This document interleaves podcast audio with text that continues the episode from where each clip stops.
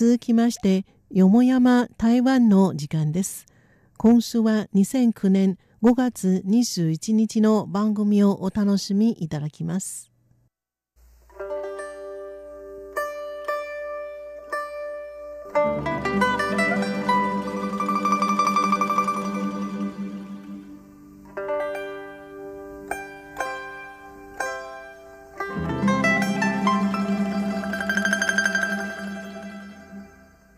皆さんご機嫌いかがでしょうか？半冬です。毎週のこの時間では再び呼吸へのご案内をお送りいたします。こ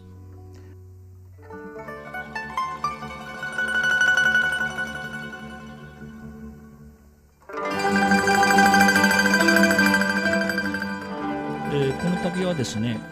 単色時期つまり一つの色をした時期の紫色の部分私有時期についてご紹介いたします。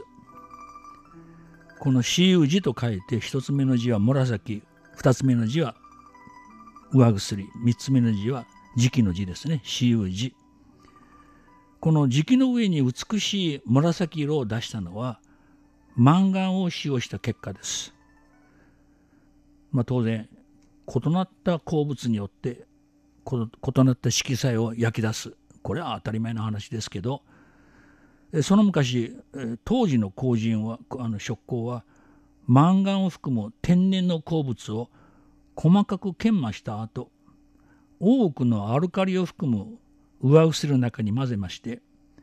摂氏800度左右の温度で焼成しますと深い透明感のする紫水晶に似た色合いができました。まあ余計な話ですけど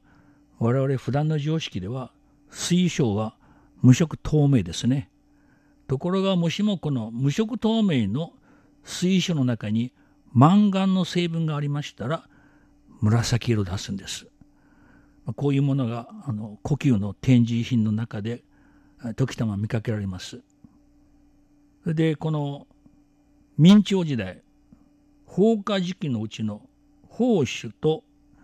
新朝後期養成建立時期の開始がそれから民心の赤い時期の上の紫色とは褐色を帯びた紫色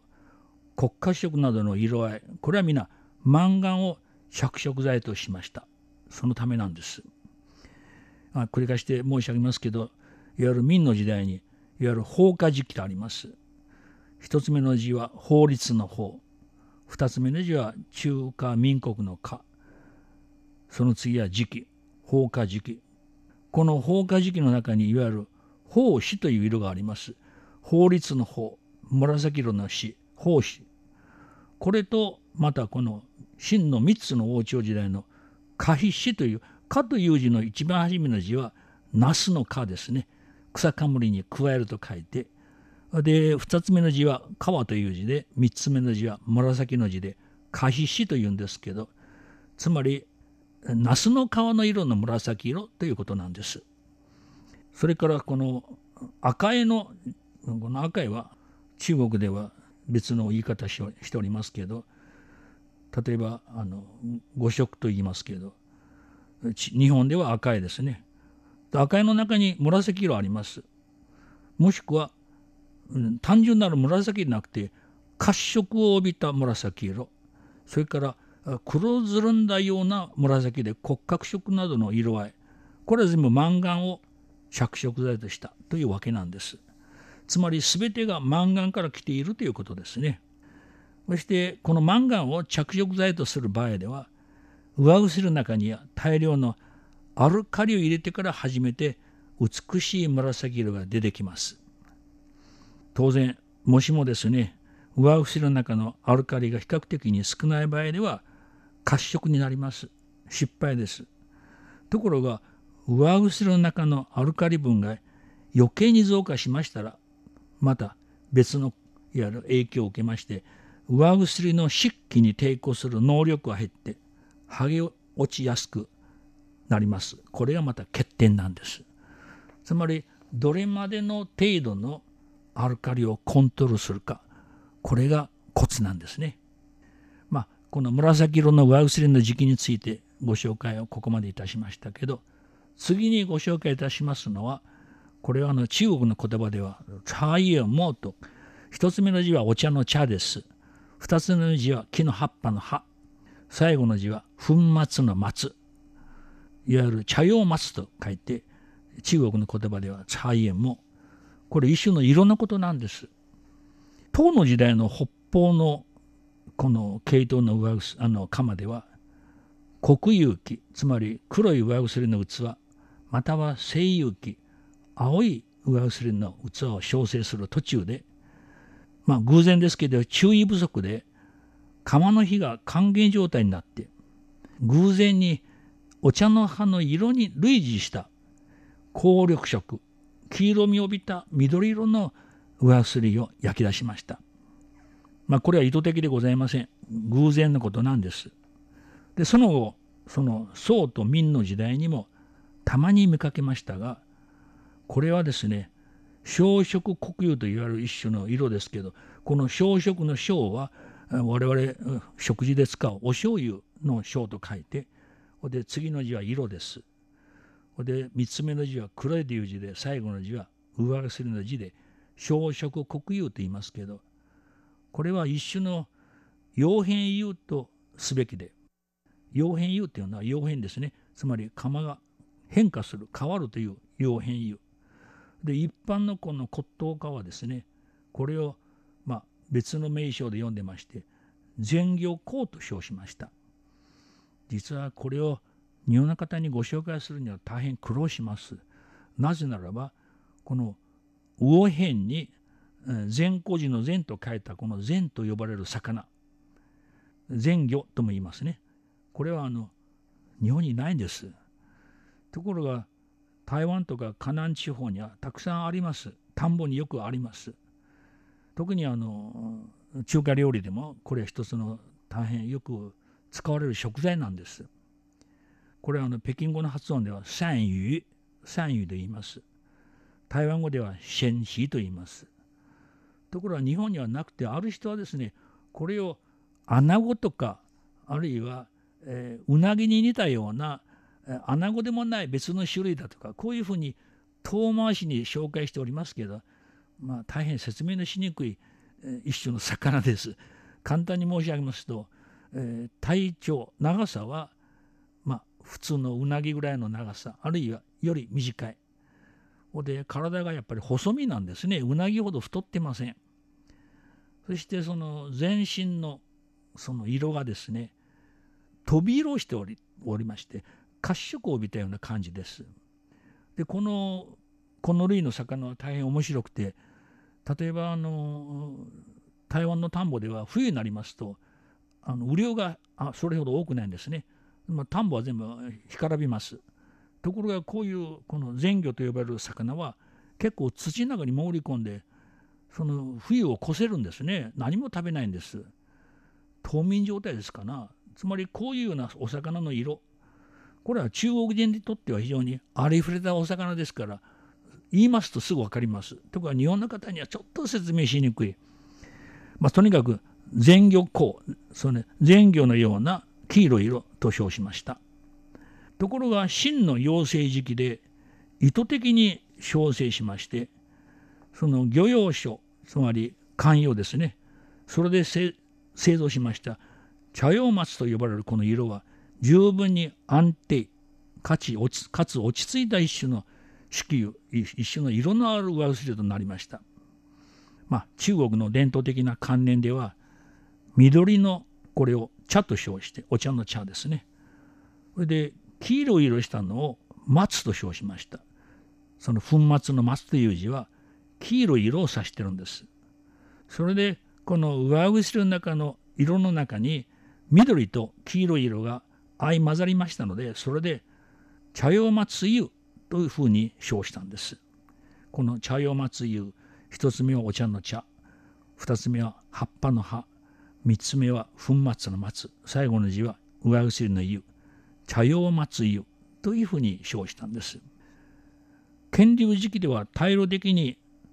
古い制度霊気を模倣肖像する際にこれは大変重要な子宮となりました。この儀式に使うとは限らず一般に焼き物を焼く際には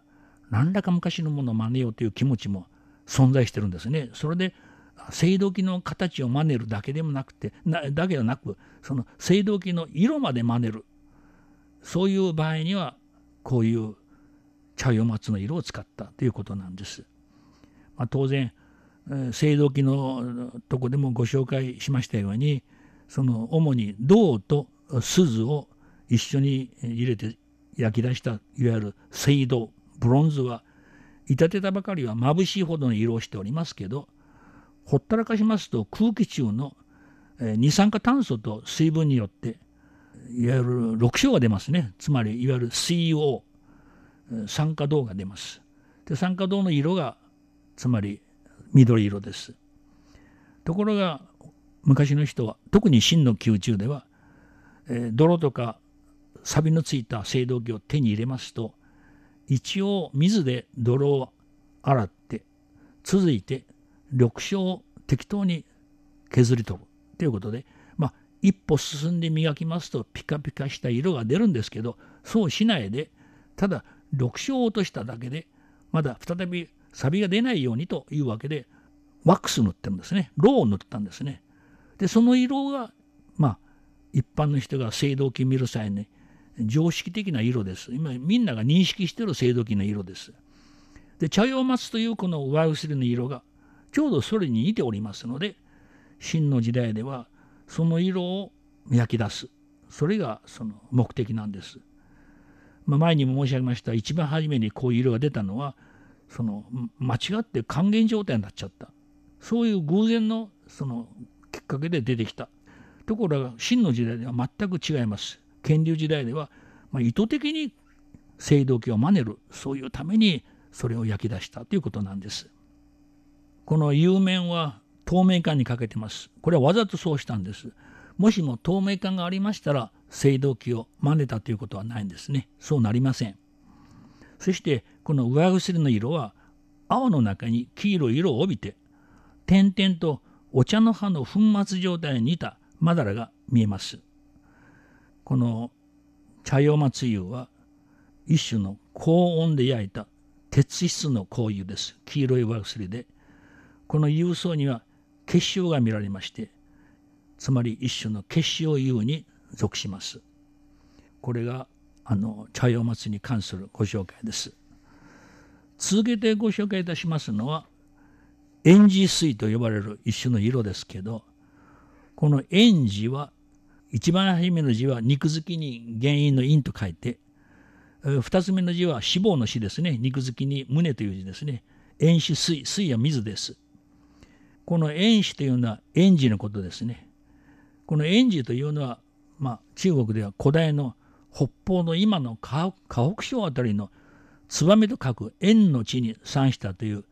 紅花から作り出した紅です。昔の女性がお化粧に使った化粧料です。この胭脂の色の水のような感じで胭脂水というこういう色なんですけど清朝時代非常に有名な胭脂水は昔の人は俗に金香油と言われる炭鉱色つまりピンクの上薬です。この金香油の金はゴールドの金香は紅という字で最後の油は上薬金香油これは放浪油の中に1万分の1.5の金を混ぜて入れ混ぜ入れて低温化で作り出した上薬です。まあ、こういうような原料は非常にコストが高いのでやる寛容で焼く以外一般の民間では焼けないんですね。ところが出す色は非常に鮮やかな色です。これはいわゆる胭脂水です。で続けてご紹介いたしますのはサンゴの色。サンゴ香。サンゴの紅と書いてサンゴ香。これも単色の、えー、上薬の一種の色です。これはですね酸化鉄これを鉛の上薬の中に入れて作り出したいわゆる鉄鋼油です。鉄の紅の油上薬つまり鉄を原料とした赤色のその上薬です。この色はですねサンゴの色によく似ていますのでサンゴ香サンゴの紅と呼びました、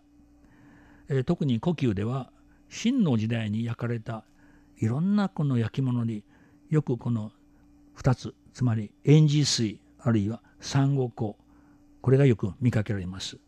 前の時代ではまず見当たりません、えー、全面的に言いますと単色有事の発展途上唐の王朝以前のは皆低温塩油を使いました。つまり低温で、えー、あの使った鉛の上薬を使いました。これは唐の時代の以前ですけど。で唐から宋の間では白磁白い時期黒磁黒い時期青磁青い時期などの鉄の元素で着色または色を消したつまり高温磁をつまりこの高温で焼いた時期を主としました。で中国の単色寺が大いに発展を見せたのは元の時代からです。これは非常に大切な認識ですけど続いて民代を経て清朝で最高峰に達しました。これがこの単色有事の発展のプロセスですけど。で今日の科学技術の立場から観察しますと多くの新しい子宮が実験のもとで出てきましたがその基本的な成分はやはり清朝の後期陽性権流3つの王朝の関与が築き上げた高度の水準から抜けきれません。これが最高なんですね。いくら科学が発達したといえども昔の人が作り上げたいろんなものを分析研究してもなかなか不可解なところが結構存在しているということですね。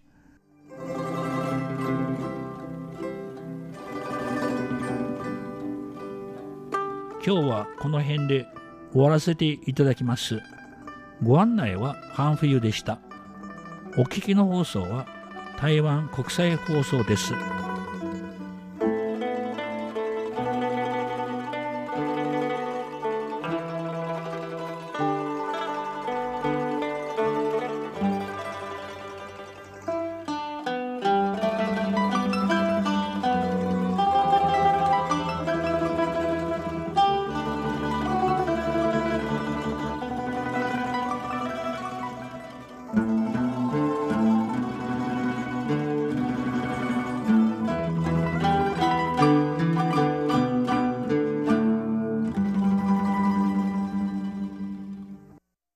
聞きの放送は台湾国際放送 RTI 中華民国中央放送局の日本語番組です。この放送に対する皆様のご意見ご希望をお待ちしております。宛先は中華民国台湾台北市北安路55号台湾国際放送玉山です。